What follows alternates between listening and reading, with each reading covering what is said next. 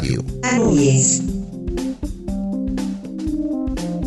El doctor Serafín Ortiz Ortiz asume la presidencia del Consejo Regional Centro Sur de la ANUYES al ser electo rector de la Universidad Autónoma de Tlaxcala. La Universidad Autónoma Chapingo da la bienvenida a los alumnos de posgrado para el ciclo otoño 2022. Desde la Universidad Autónoma del Estado de México nos comparten un reportaje sobre la diversidad sexual en la agenda política.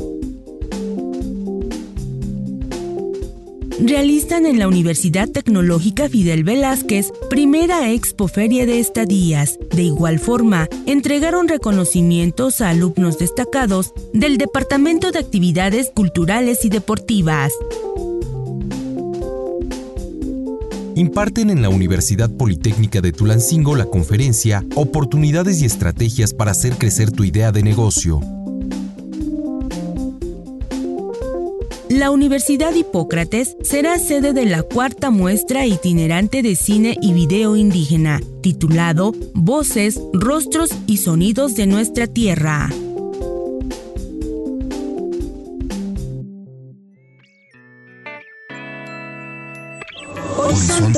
Radio.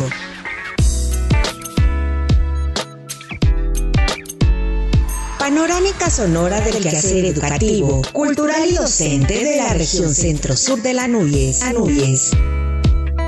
Horizontes. Horizontes. Radio.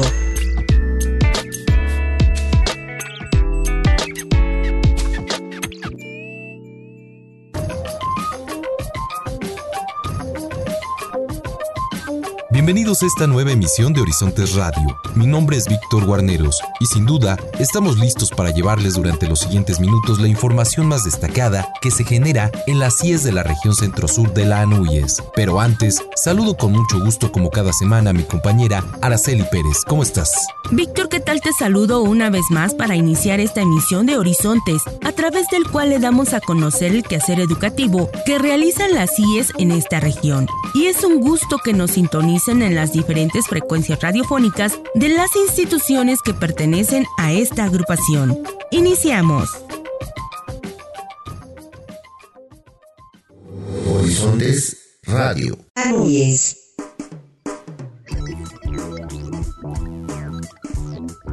El doctor Serafín Ortiz Ortiz fue electo rector de la Universidad Autónoma de Tlaxcala y por consiguiente asume la presidencia del Consejo Regional Centro Sur de la Asociación Nacional de Universidades e Instituciones de Educación Superior ANUYES, agrupación que reúne a 54 casas de estudios de los estados de Puebla, Guerrero, Hidalgo, Estado de México, Morelos, Querétaro y Tlaxcala en un marco de consenso y precisa organización, con fundamento en la legislación universitaria, durante la sesión ordinaria del Honorable Consejo Universitario de la Autónoma de Tlaxcala, por decisión unánime, se eligió como rector al doctor Serafín Ortiz Ortiz para el periodo 2022-2026, una vez concluida la gestión del doctor Luis González Plasencia al frente de esta casa de estudios. Expreso públicamente mi reconocimiento a don Luis Armando González Plasencia, quien concluyó su periodo justo el día de hoy. Quiero también decirles que siempre estaré atento a que la cultura y la educación superior sean un escenario de engrandecimiento y crecimiento de nuestra sociedad.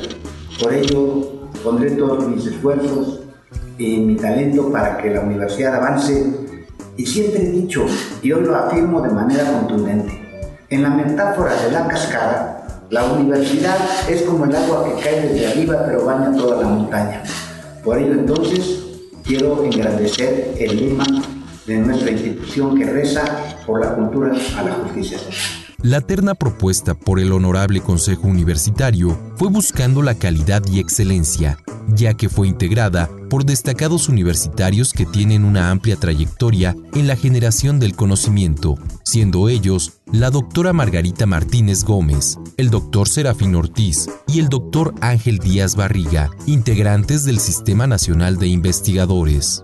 En tanto, el doctor Luis González Plasencia agradeció el apoyo de la comunidad universitaria para impulsar propuestas educativas que han ubicado a la UATX entre las más importantes del país trabajo que le permitió consolidar proyectos que le dieron la oportunidad de arribar a la presidencia del Consejo Regional Centro-Sur de Anuyes, desde donde se ha pugnado por una labor colaborativa e interinstitucional. Dejo la rectoría de la universidad en cumplimiento de mi periodo.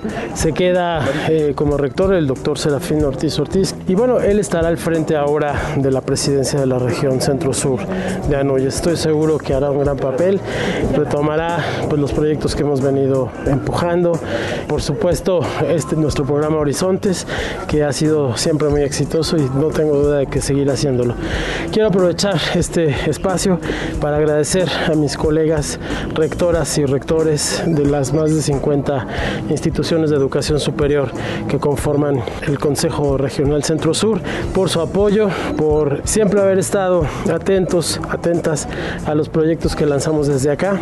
Cabe mencionar que en esta primera etapa de la Universidad Autónoma de Tlaxcala, al frente de la presidencia del Consejo Regional Centro Sur, se lideró el Programa Nacional de Formación e Innovación para la Atención de la Primera Infancia de las instituciones de educación superior, proyecto al que se sumaron 16 IES del país, la ANUYES y la Secretaría de Educación Pública Federal. El doctor Serafín Ortiz realizó sus estudios universitarios en la Facultad de Derecho de la Universidad Autónoma de Tlaxcala en 1900 1986. Cursó la maestría en Ciencias Penales y Criminológicas de la Universidad de Zulia, Venezuela. En 1997 estudió el doctorado en Derecho por la Universidad Nacional Autónoma de México. Recibió en el 2002 el Premio Nacional de Investigación Jurídica que otorga ANFADE. En 2007 fue distinguido como miembro de la Legión de Honor Nacional en México. En 2013 forma parte de la Academia Mexicana de Criminología como miembro de número. En 2016, la Real Academia de Legislación y Jurisprudencia del Reino de España lo nombró miembro honorario, siendo así uno de los contados juristas mexicanos que forman parte de la academia más reconocida de habla hispana. Realizó una estancia postdoctoral en la Universidad de Torino, Italia, en 2016. Desde 2018 forma parte como miembro honorario de la Academia Mexicana de Derecho. En el año 2020, la UNAM publicó la obra Temas y tópicos jurídicos a propósito de Serafín Ortiz Ortiz. Es autor y coautor de 15 libros en materia jurídica. A continuación les presentamos un breve mensaje del doctor Serafín Ortiz Ortiz, presidente del Consejo Regional Centro Sur de Anuyes y rector de la Autónoma de Tlaxcala. Escuchemos. Me presento con ustedes, soy el doctor Serafín Ortiz Ortiz, rector de la Universidad Autónoma de Tlaxcala. Les saludo a las distinguidas personas titulares de las dependencias de educación superior de la región centro-sur de Anuyes. Deseo muy pronto reunirnos para seguir trabajando en el impulso de la educación superior de nuestra región hasta magnificarla. Horizontes Radio.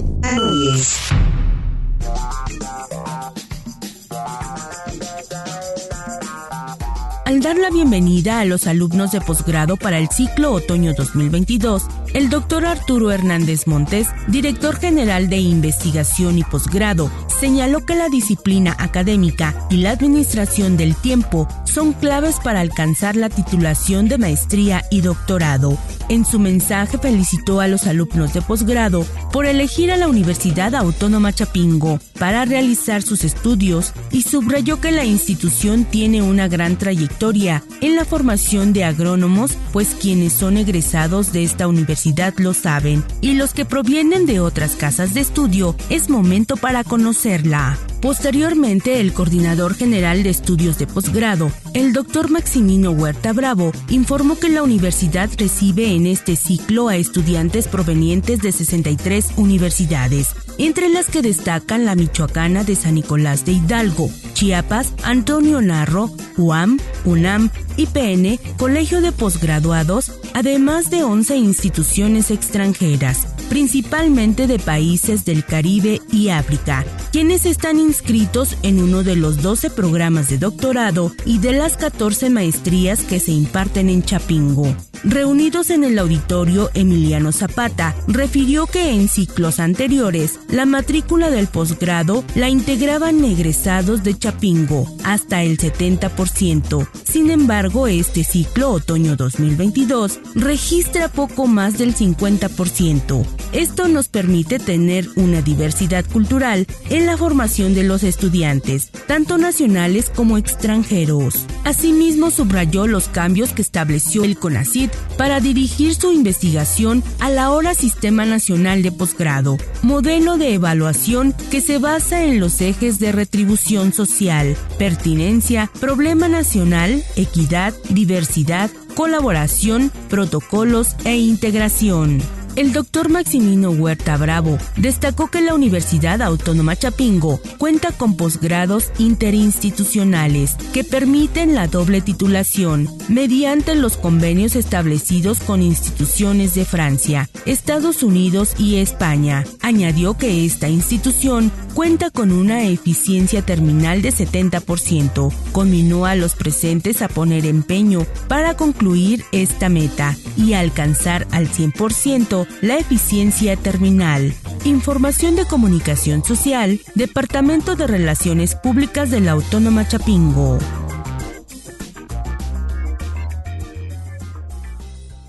Horizontes Radio. En 2021 en nuestro país se llevaron a cabo elecciones federales, en las cuales se registró la mayor participación de integrantes de la comunidad de la diversidad sexual que contendieron por un cargo de elección popular en México.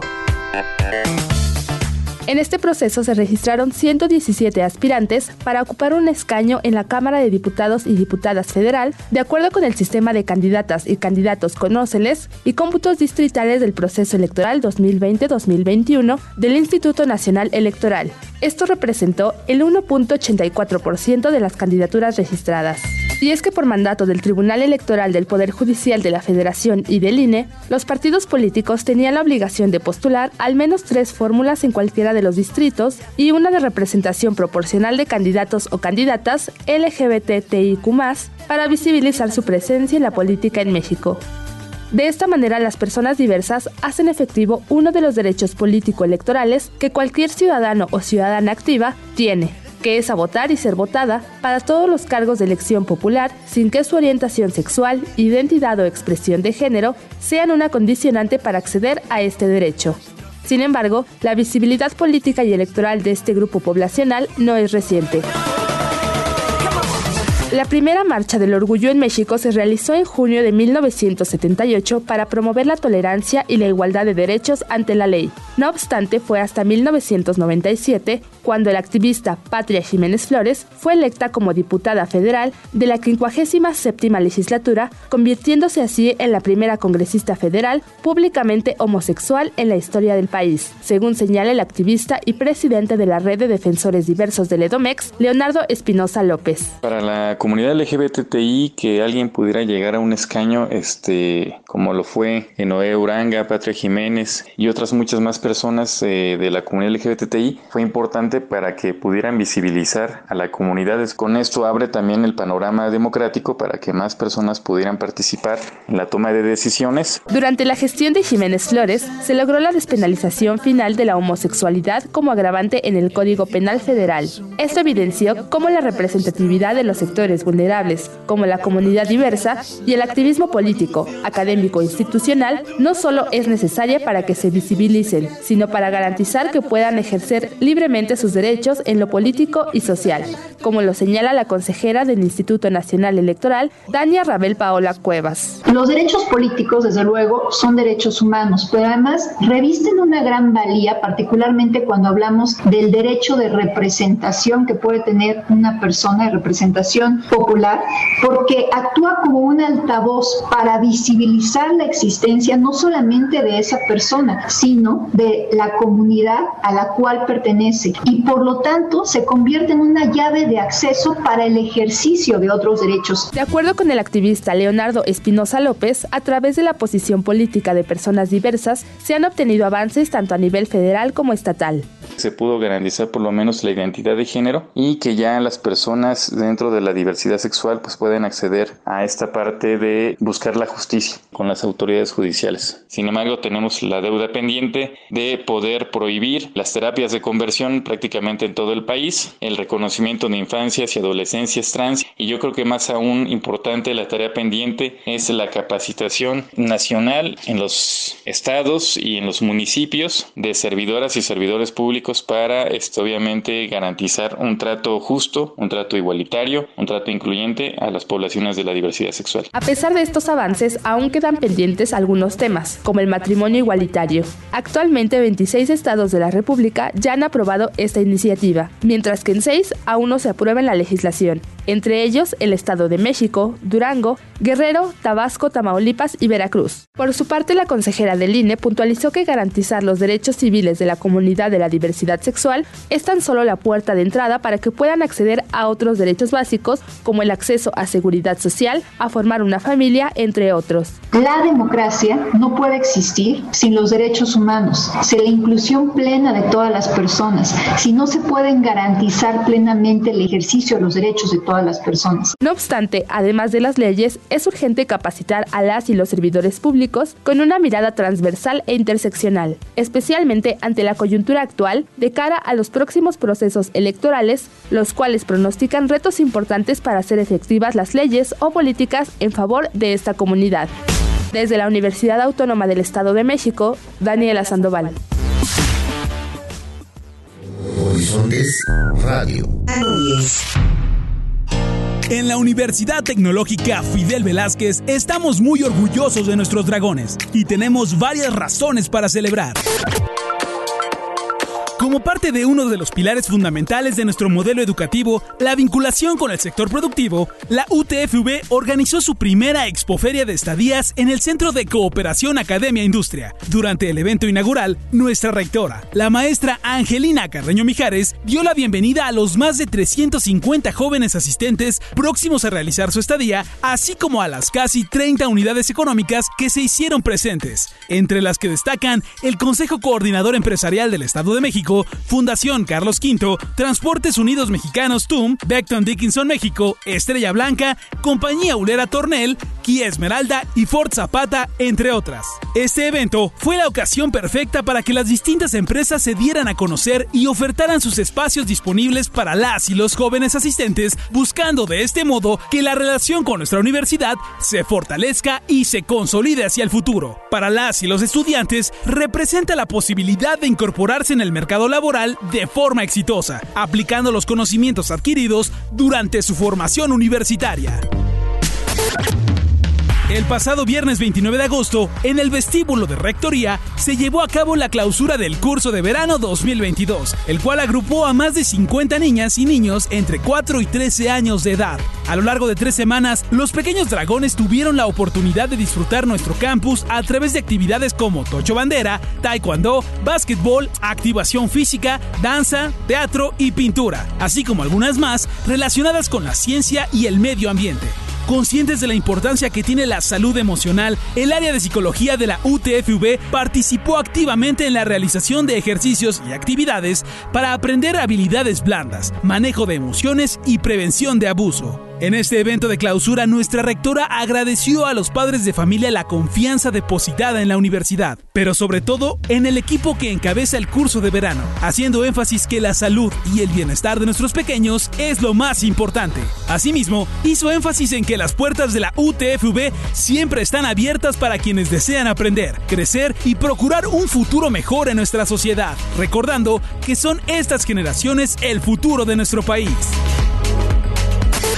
Para despedir a los alumnos de distintos programas educativos que se gradúan en el cuatrimestre, la Universidad Tecnológica Fidel Velázquez llevó a cabo la entrega de reconocimientos de aquellos que fueron destacados durante su carrera universitaria por su participación en actividades culturales y deportivas. Es así como se distinguió a 11 alumnos por su participación en danza, teatro, dibujo, básquetbol, taekwondo, voleibol y fútbol, quienes participaron y representaron a la universidad en torneos y certámenes a nivel local, estatal e incluso nacional. Mención aparte, se reconoció a dos alumnas que obtuvieron dos títulos estatales y nacionales en oratoria y fútbol 7, quienes además fueron estudiantes de excelencia. En el evento, directivos de la UTFV les agradecieron su esfuerzo, entrega y compromiso, y aprovecharon la ocasión para recordarles que esta siempre será su casa y lo recordará con mucho orgullo.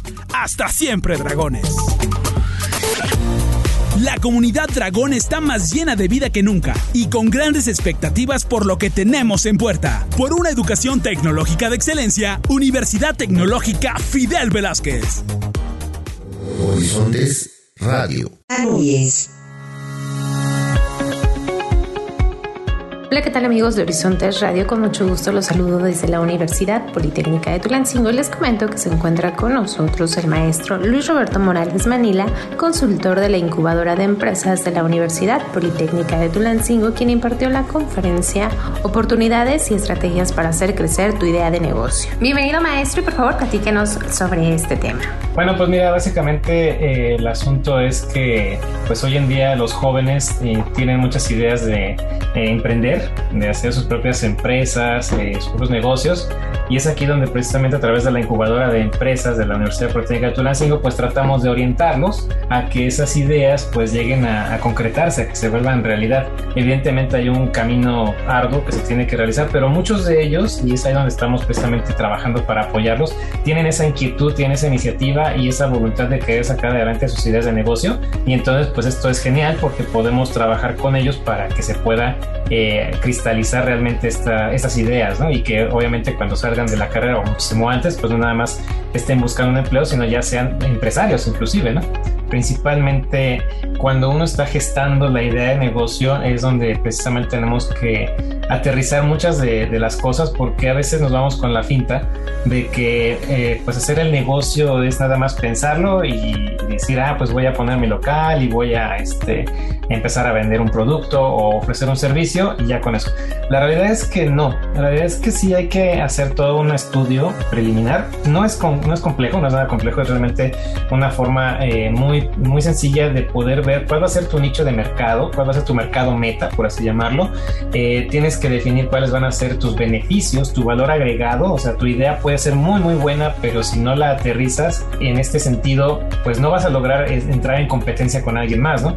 Y la competencia es necesaria porque, bueno, hay muchas prácticas que otras empresas que ya están en el ramo, por ejemplo, pues nos pueden eh, ofrecer, nos pueden eh, servir como punto de partida. Entonces realmente lo que necesitamos nosotros es tomar las buenas prácticas de esas empresas que ya están y trasladarlas hacia una idea que nosotros tengamos y con eso empezar a, realizar este aterrizaje, por así decirlo. Cuando tu idea empieza a tocar suelo, entonces es cuando realmente empezamos a ver la factibilidad o la viabilidad de que esto vaya surgiendo.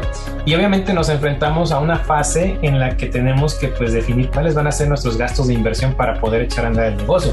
Y es ahí donde muchas veces los alumnos pues entran como que en duda de si será posible o no, porque dicen, bueno, es que no tengo dinero, es que es complicado que me, me apoyen. Y bueno, ahí también empezamos a tratar algunos temas a través de la incubadora de negocios, de, de cómo obtener un financiamiento para poder echar a andar estas ideas. Y entre esas fases también está pues precisamente eh, la fase en la que tú vas a descubrir si tu plan de negocio actual es eh, rentable o tienes que cambiarlo como para que se lo puedas presentar a un inversionista y esta persona le interese. Y entonces ahora sí vas buscando ese financiamiento. Entonces sí hay varias eh, etapas que vamos eh, recorriendo. Como te decía Pau, pues vamos este, analizando cada una de ellas, vamos concretando hasta que los alumnos realmente tengan un documento que sea ese plan de negocio y que esté lo más pulido posible para que se le pueda presentar a cualquier inversionista o a cualquier institución que, que esté en capacidad de invertir y entonces ahora sí se puede echar a andar de manera real la idea o el negocio. Para abundar más en el tema, ¿cuáles son las ventajas que ofrece trabajar con estas estrategias para hacer crecer alguna idea de negocio? Pues una estrategia siempre va a tratar de estar orientada a que tú alcances el éxito. Y en este caso en una fase preliminar pues sería concretar la idea. En una siguiente fase que esas estrategias te garanticen seguir eh, con, el, con, el, negocio en funcionamiento, es decir, que persista en un tiempo. Y eh, otra estrategia que nosotros manejamos es precisamente la proyección financiera que nos va a permitir hacer un estimado de cuánto dinero necesitas tú para estar operando, no sé, en un año, tres años, cinco años. Y no solamente eso, sino que como tu negocio ya va a estar funcionando, entonces pues esa inversión se tiene que ir reduciendo y la tienes que ir cubriendo de manera pues natural con las ganancias que vas obteniendo de tu negocio. Estas estrategias nos ayudan, como te decía yo, a tener los pies en la tierra, a que la idea no sea nada más eh, pues una ilusión, sino más bien vayas viendo realmente cuánto cuesta.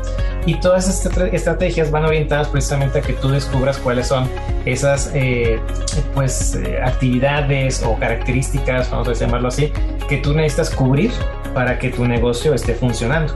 Entonces sí tenemos que trabajar este, con varias, precisamente para ir cubriendo todos estos apartados y que eh, el negocio vaya creciendo. La idea es siempre eso, que, una vez que ya tu idea se ha, se ha, trasladado hacia una cuestión hecha, a una concretada, entonces vayas creciéndola, no nada más que te quedes eh, con lo que ya iniciaste, ¿no? Agradecemos la información que nos comparte el maestro Luis Roberto Morales Manila, consultor de la incubadora de empresas de la Universidad Politécnica de Tulancingo, quien nos habló sobre la conferencia Oportunidades y estrategias para hacer crecer tu idea de negocio. Para Horizontes Radio informó Paola Rosas. Horizontes Radio.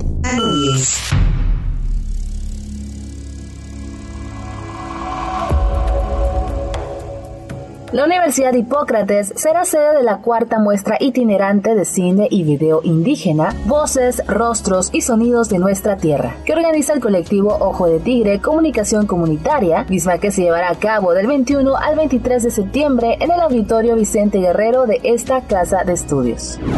Cabe mencionar que esta muestra de cine está respaldada por la Coordinación Latinoamericana de Cine y Comunicación de los Pueblos Indígenas y la Secretaría de Cultura del Estado de Guerrero. Al dar la bienvenida a los participantes, el maestro Nieto Quesada, vicerrector académico, en representación de la maestra Marisol Manzanares Nava, rectora de la Universidad Hipócrates, destacó que para la institución educativa es importante sumarse a este tipo de proyectos cuya finalidad es rescatar la riqueza cultural de los pueblos indígenas por medio de la narrativa de estos proyectos audiovisuales. A su vez, la doctora Rosalba Díaz Vázquez, coordinadora del colectivo Ojo de Tigre Comunicación Comunitaria, señaló que el eje central de este proyecto es reivindicar el papel de los pueblos originarios por medio de la industria cinematográfica. Esta muestra tiene como eje central el tema de los pueblos originarios, su devenir, su memoria histórica, su cosmovisión, su identidad, pero también sus demandas y sus luchas, porque lamentablemente, como todos sabemos en el estado de Guerrero, igual que en la mayor parte del país, los pueblos originarios están en el discurso político, pero no en el ejercicio de sus derechos. Por su parte, el maestro José Luis Matías Alonso, director general de la muestra de cine, puntualizó que en esta cuarta edición se contará con 18 películas de género documental, siete de ellas realizadas en el estado de Guerrero, el resto provienen de los pueblos indígenas de Puebla, Oaxaca y Chiapas. Finalmente, a este proyecto se han sumado colectivos de comunicación alternativa, así como la Universidad Autónoma de la Ciudad de México, la Universidad Autónoma de Querétaro y la Universidad Autónoma de Guerrero. Reportó desde la Universidad Hipócrates, Marieli Raday. Producción David Diego.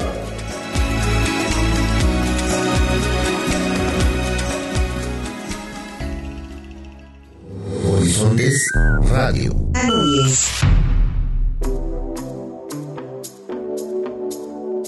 Antes de concluir, agradecemos las colaboraciones de las instituciones para hacer posible este programa de Horizontes Radio. Sus comentarios y sugerencias las pueden hacer llegar a través del correo electrónico centrosur-anoyes.uatx.mx. Gracias por habernos acompañado. Estuvieron con ustedes Araceli Pérez y Víctor Guarneros. Como siempre agradecemos su atención a este espacio y no olviden buscarnos como podcast a través de Spotify como Horizontes Radio. Nos saludamos la próxima semana. Hasta entonces.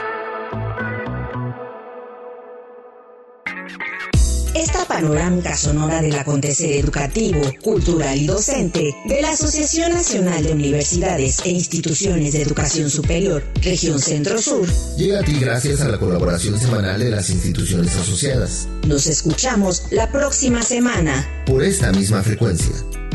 Horizontes. Horizontes Radio.